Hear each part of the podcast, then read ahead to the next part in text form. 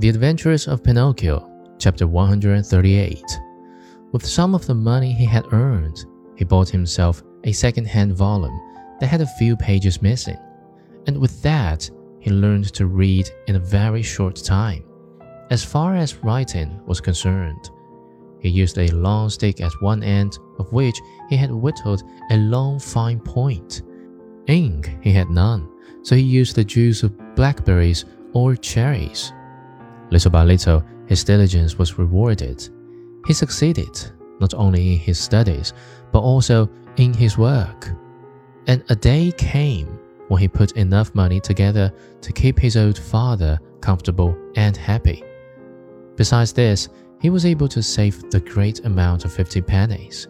With it, he wanted to buy himself a new suit. One day he said to his father, I am going to the marketplace to buy myself a coat, a cap, and a pair of shoes. When I come back, I'll be so dressed up. You will think I am a rich man. He ran out of the house and up the road to the village, laughing and singing. Suddenly he heard his name called, and looking around to see whence the voice came, he noticed a large snail crawling out of some bushes. Don't you recognize me? Said the snail. Yes and no. Do you remember the snail that lived with the fairy with azure hair? Do you not remember how she opened the door for you one night and gave you something to eat? I remember everything, cried Pinocchio.